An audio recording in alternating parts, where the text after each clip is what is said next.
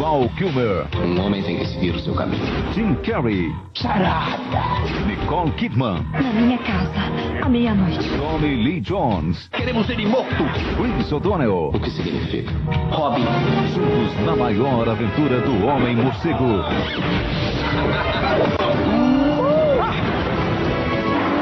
Batman Eternamente. Amanhã, 10 e 15 da noite, na tela de sucessos. Por que tudo tem que ser tão sombrio, hein? Hoje teve uma mudança de apresentação, né? No último eu meio que já mudei, né? Tinha é, colocado o comercialzinho ali de, de Batman, é, Batman Retorno. Isso era o comercialzinho do, do VHS, né? E aqui eu tô colocando o comercialzinho do, é, do SBT. Porque isso é minha infância, né? Eu assisti muito esse filme no SBT. O SBT exibia muito esse filme e Batman e Robin. Os dois tidos como os piores filmes do Batman. e realmente chegamos na fase totalmente colorida, né? Essa frase aí, porque tudo tem que ser tão sombrio, foi o, o Joe Schumacher que disse. Né? E quem disse que ele disse foi o Michael Keaton, que até então era o protagonista. Né? O Michael Keaton ele chegou a ler o roteiro de é, Batman Eternamente e ele falou que era terrível. Ele disse que o roteiro era uma merda, o roteiro nunca foi bom, não conseguia entender porque alguém queria fazer aquilo. Né? E aí, por que essa mudança, né? É, Batman Retorno tinha dado bastante dinheiro, né? A bilheteria foi boa, né? Mas o estúdio ele sentiu que poderia ganhar mais dinheiro.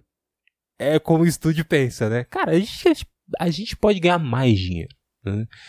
E levando em consideração que os pais não tiveram uma boa recepção com as conotações sexuais que o pinguim fazia, né? E a mulher gato.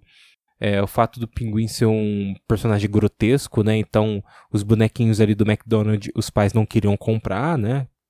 Pra que que eu vou querer isso? O estúdio pensou, bom, acho que a gente pode mudar o rumo, né? Colocaram o Tim Burton apenas como produtor, né? E, perdão, tá? Eu não tenho a informação de como foi a participação dele na produção. Porque existem principalmente produtores executivos que eles só assinam, né? Eu acho que o Tim Burton não chegou a ver muito sobre a, a produção em si. Apesar de você perceber que tem coisas que são heranças da versão dele do Batman, do, do Batman de 89 e o Retorno. Então, é, eu acho que muito por essa ideia de assim, a criação, né, partes criativas ainda permanecem. Né? A gente tem o mesmo Alfred, o mesmo comissário Gordon, mas mudou o diretor, né? O estúdio quis colocar Joe Schumacher para poder dirigir o filme. Na época, Joe Schumacher tinha dirigido já Garotos Perdidos, um dos clássicos dos anos 80, né? Um Dia de Fúria, em 93. Tinha também feito O Cliente, em 94. E grandes filmes. que eu estou citando aqui são filmes muito bons. O Joe Schumacher ele tem um mau estigma por causa do Batman, mas ele era um diretor muito bom. Né? E tomou um rumo que não foi bem aceito e um rumo bem controverso, a verdade é essa. Né? Mas ele sabia bem o que ele estava fazendo, a intenção dele era ir para aquele rumo, né? não foi algo assim. Ele achou que. Ele, ele achou que realmente estava colocando o Batman é, numa linha meio que de desenho animado, como ele mesmo disse que queria fazer. Hum. Então ele tinha aquele objetivo que, cara, infelizmente não deu certo. Por diversos motivos que eu vou citar durante o cast. Né? Ele inicialmente queria fazer uma adaptação do Batman ano 1, que é a HQ do Frank Miller. Né? Ela adapta. Ela conta, na verdade, adapta não, né? Ela conta o, o primeiro ano do Bruce Wayne como Batman o estúdio ele negou porque ele não queria uma um prólogo, né? não queria o início do Batman, ele queria a continuação, né? E aí mesmo assim ele incluiu partes do ano 1 no filme. E é até o ponto positivo do filme, porque é, como o Michael Keaton não gostou do roteiro e ele saiu, escolheram Val Kilmer para poder ser o novo Batman. E particularmente eu gosto muito do Val Kilmer como Batman ele é, traz um Bruce Wayne, principalmente, muito interessante. Né? Como o Batman, ele já tem mudanças, porque a roupa dele, que eu acho muito melhor, é apesar de ter os, é, a, a, péssima decisão de colocar mamilos na roupa, né? É, é, a roupa é bem mais móvel, então ele consegue lutar mais, né? O Josh Schumacher filma mais cenas de luta e mais saltos do Batman. É uma coisa interessante que a gente não via no, no Batman do, do Michael Keaton porque ele era muito travado, né? E, e aí, essa parte de ideias do, do Batman no 1, né, essa coisa mais séria do Batman, está inserida ali e representada bem pelo, é, pelo Val Kilmer. Né? Então, isso acaba sendo um ponto positivo. Mesmo que o estúdio não tenha permitido com que ele fizesse o filme baseado no primeiro ano do Batman.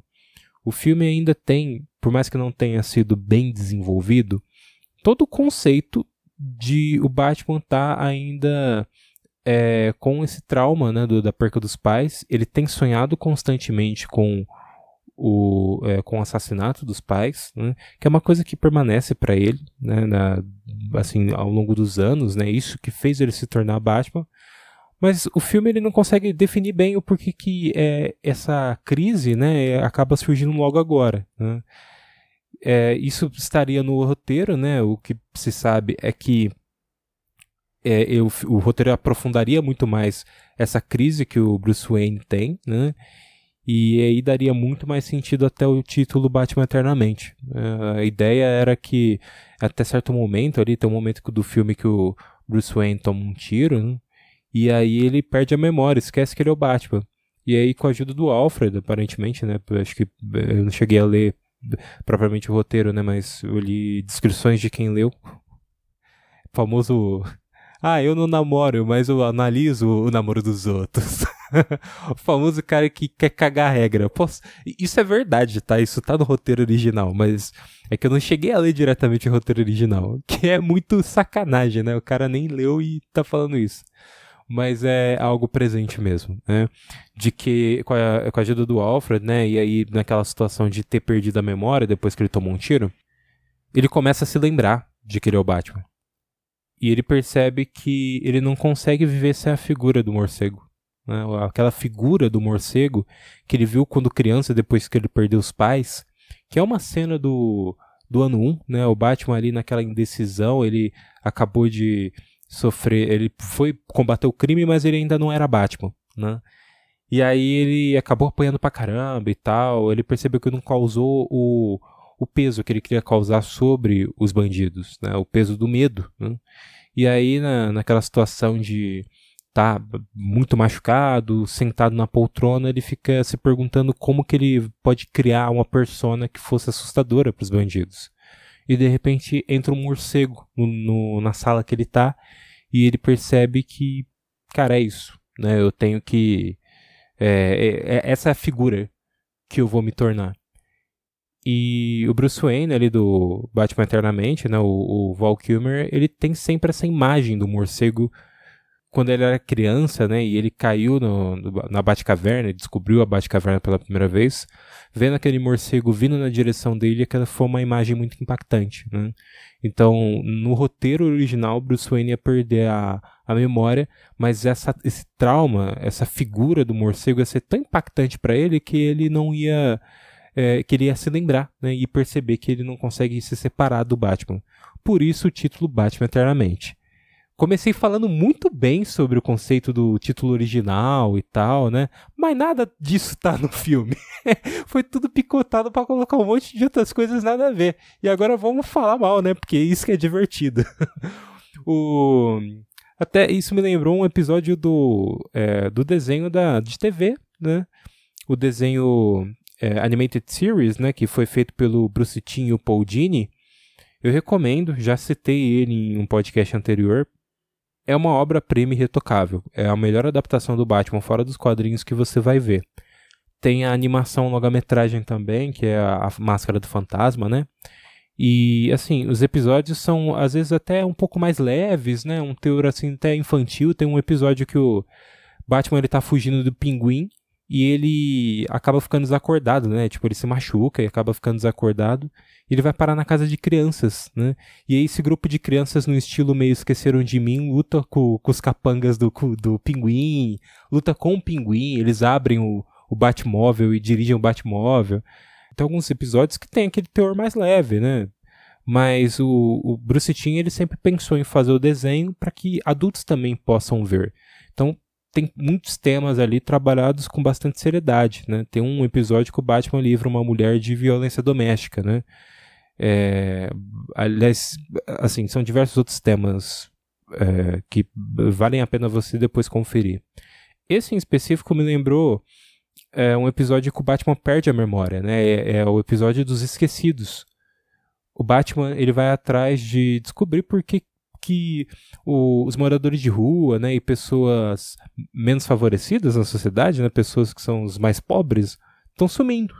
E ninguém se dá conta disso, né? Ninguém nem sente falta disso, porque é morador de rua, né? Para que que eu vou ligar para morador de rua sumindo? E ele acaba investigando e descobrindo um esquema meio que de, é, de escravidão, né?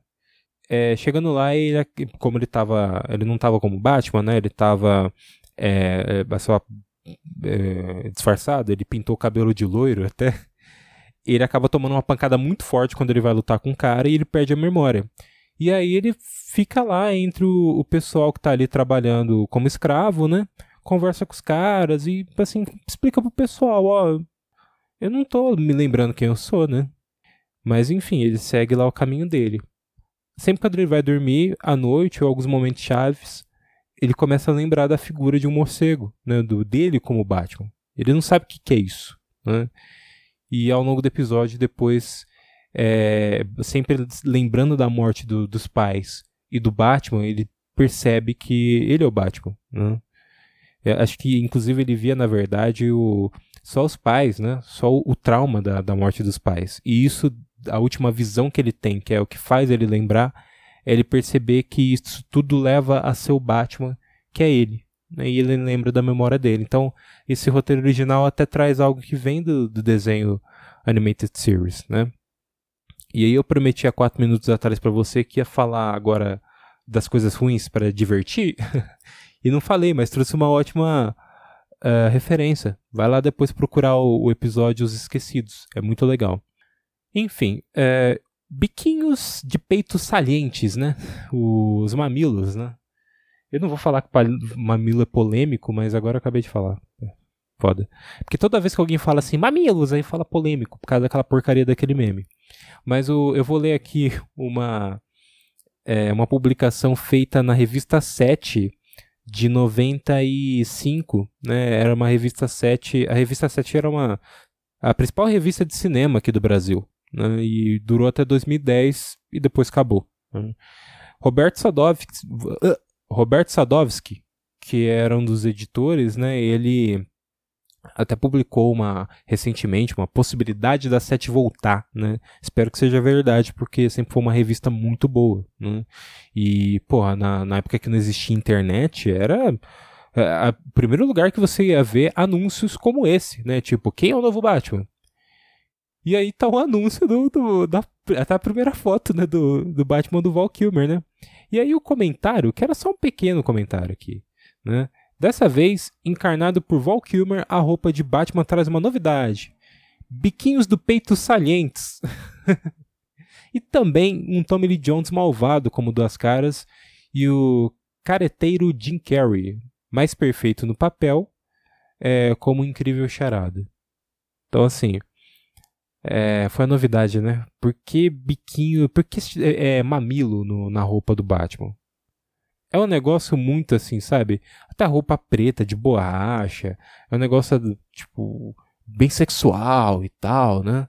E a Gotham também, a, a Gotham desse filme, ela toda com, é, com estátuas gigantes de homens nus segurando coisas do, é, da cidade, né? Segurando, por exemplo, teatro e tal. Eu vou ser sincero que eu gosto. é, até, assim, não, numa das minhas anotações, né? Tem aqui, né? A cidade, é, é, ela foi inspirada pela, o, aliás, todo o conceito, né? Do, da, da, toda a história foi inspirada no Batman da década de 40 e 50 e a arquitetura de Nova York dos anos 30, né? Aquela coisa do cidade enorme também, né? Você vê muita cidade digital nesse filme, mas tem toda essa ideia de misturar isso, né? Algo bem é, anos 30 e, e a, a, o estilo das histórias inspiradas nos anos 40 e 50, ao mesmo tempo que tinha um quê de Tóquio moderna que a gente já via, é, já, já tinha meio que essa impressão do, de Gotham City, né? Dela tem essa inspiração meio Blade Runner, né? Então segue-se dessa maneira, né? O, o, Tim Burton já meio que tinha isso, né? Cidade enorme, né? Uma cidade claustrofóbica, né? Gotham é uma cidade claustrofóbica, né? Ela é toda sombria e tal. É, cara, é um terror morar em Gotham, né? A verdade é essa. A última cidade que você gostaria de morar no universo DC é Gotham. Se você quer morar lá, você tem problemas, cara. Porque é uma cidade extremamente sombria, é assim, criminoso para tudo quanto é lado. De dia, já falei isso aqui no podcast, de dia o pau come porque o Batman não aparece de dia, né? E a polícia não faz porra nenhuma. Tem ocorrência para um lado, vai correr pro outro. o filme mostra isso, inclusive. Né? Começa aqui o, o primeiro ataque, né? o início do filme é um ataque do Duas Caras do Tommy Lee Jones. E aí o comissário Gordon tá conversando com a Chase Meridian, né? que é a Nicole Kidman, que tá, assim, belíssima. Eu nunca vi a Nicole Kidman tão linda em toda a, a filmografia dela, né? Ela é uma mulher maravilhosa, mas nesse filme tá espetacular, né? Tem aquela coisa da é, meio que da mulher é, da femme fatale, né? Aquela coisa de filme no ar. O envolvimento dela com o, o Batman do Val Kilmer é ótimo.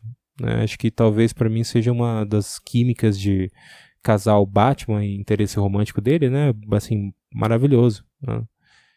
E, e aí o comissário Gordon tá conversando com ela quando o Batman tá chegando e fala assim: ah, o que acha de fazer uma estratégia para poder entrar lá? tipo, ele não sabe nem o que vai fazer, cara. Tipo, totalmente aleatório. O comissário Gordon desses primeiros quatro filmes é uma piada.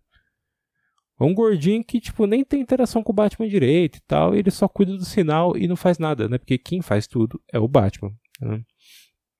Mas eu, até citando os vilões, indo direto pro assunto principal, né? Cara, o, o Jim Carrey dominou o, o humor do, dos anos 90, né? E um cara extremamente talentoso. Assim, é, é carismático pra caramba. E ele tem, tinha esse estilo, e ainda tem, né? Porque ele ainda exerce no Sonic, de caretas, é aquele estilo que só o Jim Carrey sabe fazer. Ele é o melhor no que ele faz, né? Ele não é o Wolverine, mas ele é o melhor no que ele faz. Né?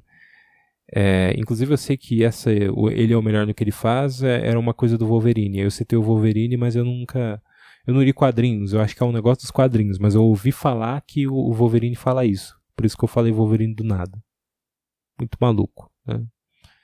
Mas é, ele tá aqui um charada que é, cara, é o Jim Carrey solto, né? Cenas com diversas caretas ele pulando, fa fazendo dancinha. Quando ele entra na Batcaverna e explode a Batcaverna, uma das cenas mais assim icônicas do filme, né? E aí ele brinca de beisebol jogando bomba. É divertido. é, é, muito assim fora do de tom, assim, sabe? Mas e, e parece também que ele tá meio que fazendo um coringa, né? Mas é, o Jim Carrey ele é carismático, mesmo que o direcionamento seja errado, ele tá ali para poder ser o Jim Carrey ao máximo, né? Então, só por ele estar tá ali e fazer isso é, tipo assim, uma das grandes representações do que, ó, esse daqui é o Jim Carrey nos anos 90, né? É isso que ele fazia. Mas, cara, o roteiro às vezes coloca umas situações absurdas, sabe? Quando ele mata o, um dos empregados lá da, das indústrias Wayne, é assim, ele fazendo careta pra caramba, e tem toda aquela coisa dele, ele quer o controle de manipulação de ondas cerebrais, né, de todo mundo. Então ele faz ali as caixinhas, né, que você coloca em cima da sua TV e você assiste TV 3D, só que ela é ligada diretamente na sua, é, na sua mente. É um negócio maluco, é, realmente, assim, muito surtado, é muito psicodélico, né, tudo nesse filme é psicodélico. É, eu acho que até traz um certo charme pro filme tá vendo que eu tô falando bem, né? Ao contrário de muita gente aí que fala só mal, eu tô, eu tô me divertindo porque o estrago já tá feito mesmo, né? e, e aí, quando ele assassina o, um dos funcionários lá da, das empresas Wayne, é, é, cara, é cheio de frases de efeito, sabe? Ele pega e o cara fala: Não, vou chamar a polícia, você tá trabalhando num projeto que eu cancelei. Vou virar as costas aqui, deixar você aqui sozinho e eu vou chamar a polícia porque eles vão te prender, beleza. O Edward Nigma, Jim Carrey, pega uma cafeteira e dá uma cafetezada na cabeça dele.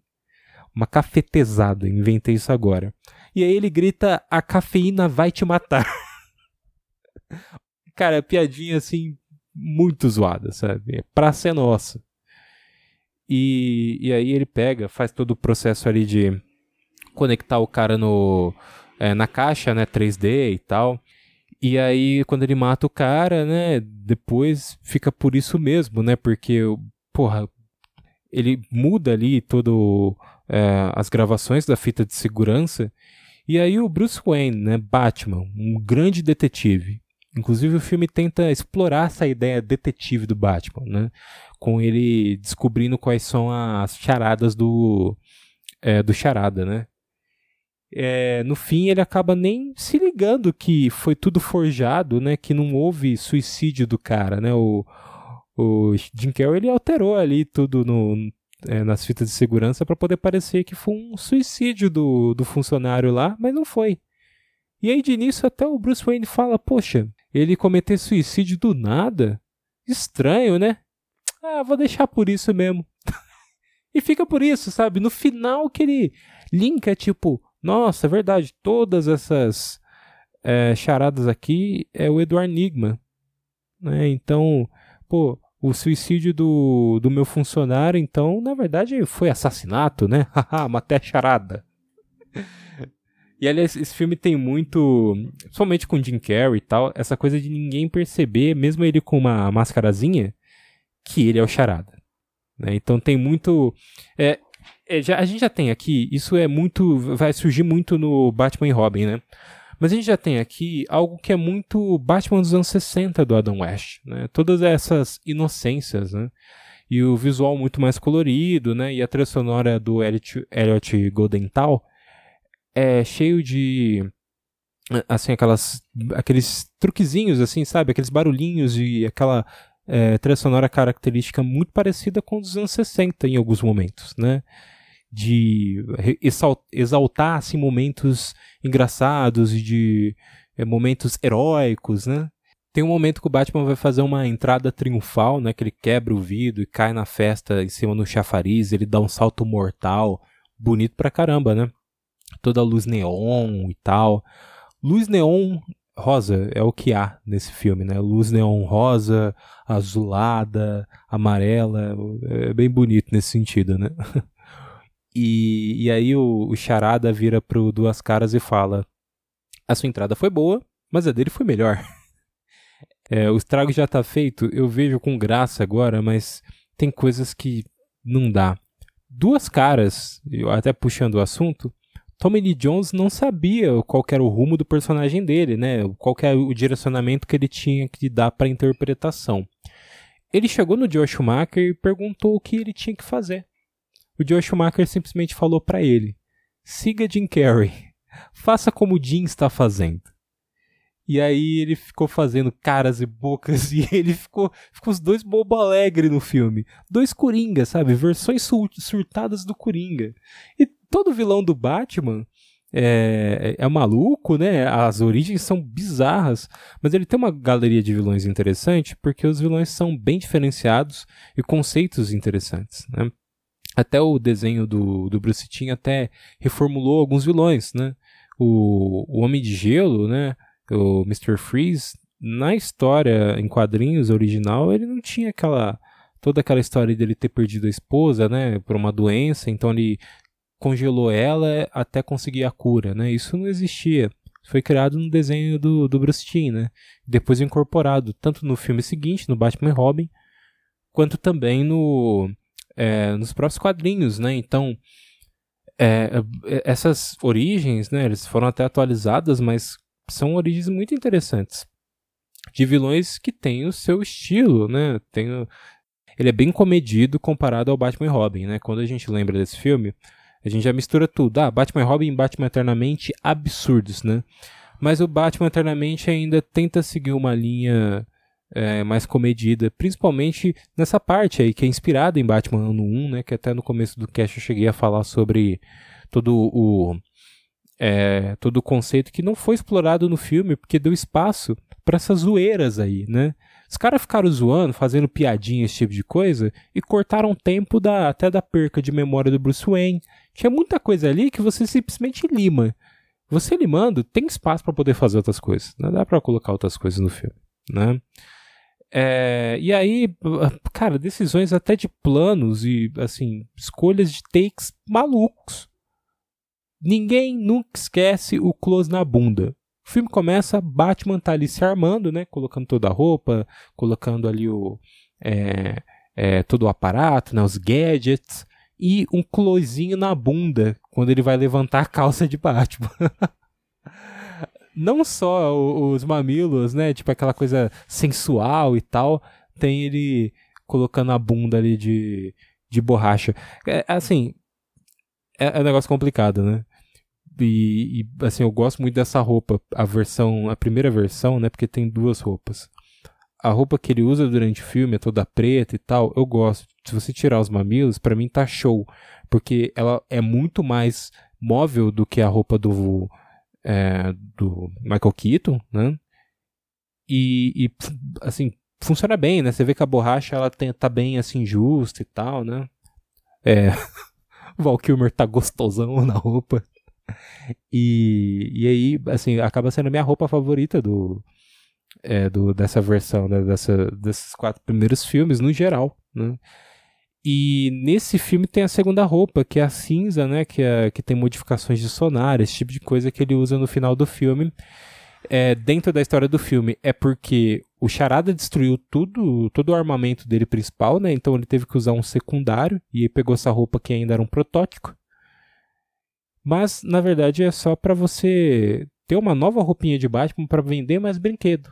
Né? Nova versão de roupa, né? A roupa é, para finalizar o filme é algo assim, uma roupa diferente, né? Como a gente tem até hoje, né, isso, né? No Homem-Aranha, no último Homem-Aranha, a roupa deles tem a roupa mais normal, né? É, e você tem a, a roupa virada do avesso, que É sacanagem. Para vender mais bonecos, os caras viraram a roupa do personagem do avesso. E tem a roupa que ele usa, uma parte né, que tem nanorobôs, né, é nanotecnologia, que fica só o logo dele, né, e até alguns, é, alguns designs assim em volta do braço e da, da perna dele, mas no geral é, é uma mistura da, da primeira versão da roupa normal dele com os nanorobôs. E toda essa maluquice que eu cheguei a comentar, ela já é, assim, apresentada logo de cara, né? Quando você começa a assistir o filme, nos primeiros minutos, e a primeira frase do, do Batman é uma piadinha, né? O, o Alfred perguntando, você quer levar um lanche, senhora? E aí ele responde, eu passo num drive-thru. Já mostra o que vai ser o tom do filme, né? Você tem até uma construção séria, apesar de mostrar close na bundinha dele, né? E aí ele já vem com uma piadinha, né? Que para mim fica fora de tom pro Val Kilmer, porque a impressão que eu tenho é que ele estava interpretando ali uma versão até mais séria, né? Ele, como eu disse, ele funciona muito como Bruce Wayne, muito melhor que o George Clooney no, no filme seguinte. Mas trabalhar com ele não era fácil, na verdade era um terror. Né? Ele chegou a brigar muito com o George Schumacher, e com toda a produção, é, o Val Kilmer era um cara difícil de se trabalhar. E hoje em dia ele tem um problema muito sério na, na garganta, né? Inclusive ele usa assim, um tubo pela garganta tal. Ele realmente está assim, muito no estado é, deplorável, né? E tem um documentário na Prime que chama Val, né? Que conta toda a história dele e também esse passado dele, né? Quando ele estava estrelando vários filmes e até perdendo oportunidades por isso, né? Por essa personalidade autodestrutiva. Né? Ele não conseguia lidar bem com, com toda, uh, toda a produção. O, o, o Jay Schumacher chegou a chamar ele de criança, né? falar que era um, um ator mimado, né? E, e não quis trabalhar com ele, né? A mudança depois para George Clooney no papel de Batman foi por essa essa personalidade, né? E é triste, né? Porque ele como Batman e como ator também sempre foi ótimo ele acabou se enfiando em muitos problemas, né, por a forma com que ele é, lidava com as outras pessoas em set, né. É, era uma informação que eu poderia até dar no, no, no, filme seguinte, né, amanhã, no, no cast de Batman e Robin. Mas o Chris O'Donnell, que é o Robin, ele chegou a comentar que quando ele fez os dois filmes, o que ele mais gostou de fazer foi o Batman e Robin. Apesar de ser o pior filme, ele gostava muito do clima do set, porque o George Clooney era um cara muito mais divertido, né? Então tinha lá uma cesta de basquete, eles gostavam de jogar basquete nos intervalos, né? Almoçar e trocar ideia com ele era muito mais legal. Então para ele foi uma experiência mais divertida. O resultado do filme é outra coisa, não está nada ligado ao ambiente de trabalho, né? E o Val Kilmer, infelizmente, tornou isso tudo muito difícil, né? Tanto que ele não, acabou não retornando no, no filme seguinte se livrou de uma, né? Porque o filme seguinte é terrível, mas ele, assim, é triste, né? É, eu gosto muito da, da participação dele, como eu disse, repito, né? Eu acho que ele foi o melhor Batman, ou pelo menos o meu favorito da, desses dessa quadrilogia aí, né? Dessa primeira fase de adaptação de, de Batman para o cinema. E como eu citei, Chris O'Donnell, o Robin, o Robin, ele já era uma ideia lá no início, né? O Tim Burton queria colocar o Marlon Wayans, sim, o Marlon Wayans de As Branquelas, como Robin, né? E já ia ser um Robin negro. Hoje em dia o pessoal reclama de representatividade, de lacrar colocando ator negro, esse tipo de coisa. O não sei como ia ser a reação na época, mas o Tim Burton já tava foda-se para isso e já tava, vamos Vamos colocar ator negro aqui mesmo, né? Ele, ele chegou a fazer isso com duas caras, né? O Harvey Dent dele é o Billy D. Williams, que é o Lando no Star Wars, né? E ele tá lá no primeiro filme, no segundo ele não aparece. Se o Tim Burton seguisse, ele muito provavelmente ia colocar o Billy. Williams, né? A ideia inicial era até prosseguir, mas o estúdio resolveu mudar. Né? E o Marlon Wayans, ele foi contratado para aparecer como Robin no Batman Retorno. Mas era tanta coisa no filme que eles acabaram limando, né? E aí seguiu-se aqui com a ideia, né? E resolveram colocar o Chris O'Donnell, né? Aliás, parando pra pensar, maluquice, né? Você paga pro cara fazer o filme, ele não faz. Né? Pagaram ele, o Marlon Wayans chegou a, a, a, ser pago, né?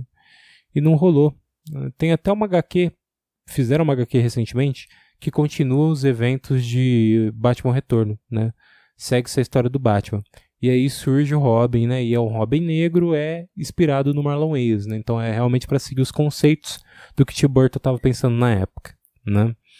E, e o Robin aqui, cara, eu não é, é, triste porque todo mundo fala da da idade dele, né? Você via com um cara de 25 anos fazendo papel de adolescente, né?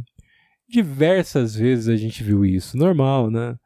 Pô, Karate Kid é um bom exemplo, né? Ralph Macchio, ele tinha aparência de adolescente, mas tinha já seus 25 anos, 24 anos. O, o elenco ali claramente não era adolescente, eram os caras velhos fazendo adolescente. Ah, um monte de série a gente tem isso, vai, o... Deixa eu lembrar. Barrados no Baile era a mesma coisa também, né? Garota de Rosa Shocking também, John Cryer. Cara, você me engana, não. você não era adolescente nessa época. O, o Bully lá, eu esqueci o nome do, do rapaz do Clube dos Cinco, né? Que é o Bad Boy e tal. Já era velho. Deixa eu até ver a idade dele aqui. John, o personagem, Judy Nelson, o ator, ele nasceu em 59. Então ele já tinha, na época de lançamento do filme, cerca dos seus 30. Não, 30 não, 26 anos. Então é na faixa dos seus 25, 26 que o pessoal aí faz os papéis né, de adolescente. E é o mesmo caso do Chris O'Donnell, porque na época ele tinha 25 anos, né, idade que eu tenho hoje. Né? E a inclusão do Robin ali é assim, ele soa, ele vem também para suavizar, né? É engraçado, o Robin quando ele foi criado nos quadrinhos era para poder suavizar o Batman, né? Porque diziam que o Batman era muito violento. E aí colocaram uma criança ali para lutar o crime, para combater o crime do lado dele. Criança no meio da bala perdida, sabe? O, é, o conceito do Robin é maluco, né? E aqui é a mesma coisa, né? A ideia era tornar tudo mais leve, eles colocaram o Robin no filme. E ele também tem uma rixa com o, é, Duas Caras, né? Algo que o, o Batman tinha com, é, com a ideia dos, dos pais terem morrido, né? E ele criou o Batman para poder até é, seguir com a luta contra o crime por esse trauma, né? E aí o, eles fazem a ligação do trauma que os dois tiveram, né? Só que, cara, não, pra mim, sinceramente, não funciona toda aquele, aquela discussão de você é um adolescente e não pode lutar contra o crime, É, e aí tem uma situação ali que o, o Robin descobre a identidade do, do Bruce Wayne como Batman, né? Porque o Robin acaba pulando assim o, é, na porta do, da Batcaverna e acaba entrando. Gente, tá dando sono, tá? Por isso que eu tô falando desse jeito meio mongol, desculpa. Ai, o, ele pula na, na ele consegue pular na porta da Batcaverna. O Alfred tinha deixado meio entreaberto assim, né? Ele consegue pular antes da porta fechar e ele acaba descobrindo é, toda a Batcaverna e todo a aparelhagem lá, Batmóvel, caramba. Ele rouba o Batmóvel. Não sei como o Alfred conseguiu deixar ele roubar o Batmóvel. E aí ele sai na rua, ele vai enfrentar um grupo lá de caveiras de neon que estão lá enchendo o saco de uma mina, uma belíssima garota que ele salva depois dá um beijo e tal, né? E aquela sequência toda terrível, né, cara? Ele roubar o Batmóvel, fazer piadinha, né? Ele chega na, nas mulheres, assim, sabe? Tipo, uh, as profissionais do sexo lá na rua, né? Garotas, essa é a minha máquina do amor. Sacanagem. O, e, enfim, no final ele acaba se juntando ao Batman. Mas com certeza não é tão ruim quanto Batman e Robin, né? Porque toda essa história se repete. É uma coisa que eu vou comentar depois do Batman e Robin. É, que aqui está, mas. Uh, tu, apesar de eu achar mal colocado, porque ainda tem aquela coisa do Batman ter o, o, o trauma retornando, né? E aí fica tanta, tanta coisa ali que acaba ficando jogado, né? Por causa das piadinhas, por causa desses momentos, assim, cenas que, cara, pra que que tá no filme? Tem um momento que é, tá o Duas Caras do Charada roubando um banco lá, roubando joalheria, na verdade. E Charada pega e fala, ah, Duas Caras, me ensina como esmurrar um cara. Aí tá um policial, assim, na frente da câmera, né? Tommy Lee Jones vai lá, mete um cruzadão, né, na, na cara do cara, derruba ele. E aí o Jim Carrey fala assim, ah, não, vou tentar também. Aí ele pega e vai dar um soco no, num outro guarda e ele machuca a mão e não derruba o guarda. É umas piadas muito é uma praça nossa, né, cara? Vamos tentar suavizar, deixando o mais louco possível. E inicialmente a ideia é que ele seria gay. Né? Eu não sei como que seria ele abertamente gay. Mas o, ali tudo o que ele sente pelo Bruce Wayne não é uma inveja só de querer superar o cara que não aceitou o projeto dele, né? Era meu patrão e agora eu superando ele. Mas era também um interesse romântico, né? O, o filme até meio que joga essa ideia de que, olha, o que ele está sentindo aqui não é inveja do, do Bruce Wayne, né? é ciúmes. Ele gostaria de estar com o Bruce Wayne. Talvez tenha sido interessante ficar subentendido, porque tem gente que acha que, ah, olha lá, o cara é gay, ele é o vilão, sabe? Quer relacionar a homossexualidade dele com a vilania, né? Isso é um problema. Mas o Josh Schumacher é, caso você não saiba, né, o diretor, ele era gay, né? Então abordar isso, colocar isso no filme dele é, é assim, no mínimo interessante. É o que o é, me fugiu o nome agora, criador do do Chuck. Deixa eu ver aqui. Ah, Dom Mancini, lembrei, sem precisar terminar de jogar no Google. Dom Mancini é o criador do Chuck, né? Ele roteirizou todos os filmes, dirigiu os piores, né? dirigiu O Filho do Chuck, é, O Culto de Chuck e A Maldição de Chuck. Né? Uma, uma bela porcaria. Mas ele coloca, colocou sempre, principalmente no Filho do Chuck, muitos elementos sobre é, o, o, movimento LGBT, né? O filho do Chuck, ele é trans, né, cara? Ele tá até naquele aquela ideia de não se definir o que é. Se ele é é, homem ou mulher, né? Eles não conseguem definir bem ali e fica é, a ideia do Glennon Glenda, né? Que é o filme do Ed Wood, né? Ed Wood é considerado um dos piores diretores, se não o pior diretor de todos os tempos. Dirigiu o Plano 9 do Espaço Sideral, que dizem que é uma bomba. Eu não vi ainda, infelizmente. Mas e até, até um filme que o Tim Burton dirigiu é, sobre ele, né? Que tem o Johnny Depp, né, interpretando ele. O filme foi um sucesso de bilheteria, rendeu 336 milhões de dólares.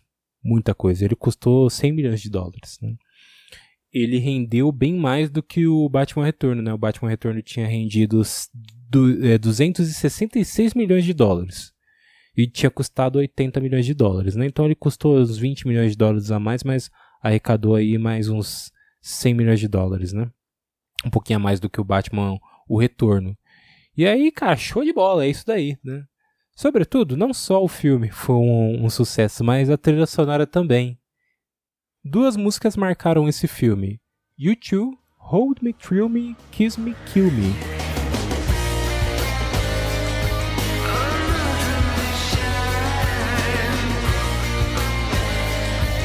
É maravilhosa, é que encerra o filme mesmo, né? Tá ali no a primeira música dos créditos finais. É o que me faz seguir, né, nos créditos finais até o meinho ali, né, para ouvir a música inteira. E acho que é a minha música favorita do YouTube, né? Me marcou a infância quando eu assistia bastante o filme e ela tocava inteira, né? Quando eu já tinha um DVD, né? Porque quando a TV é aberta eles cortam os créditos. E aí depois eu fui conhecer melhor o YouTube. Já conhecia, já já ouvia falar da banda mas a, a música, todo aquele riff de guitarra, né? Você tá ouvindo no fundo porque hoje eu tô liberal, né? Eu tô, tô liberal, falei como se fosse um cara do MBL, nada a ver. Hoje eu tô liberal, né? Vou colocar a música pra você ouvir no fundo. E a música principal, eternizada por esse filme, maravilhosa, Kiss from Rose, do Seal.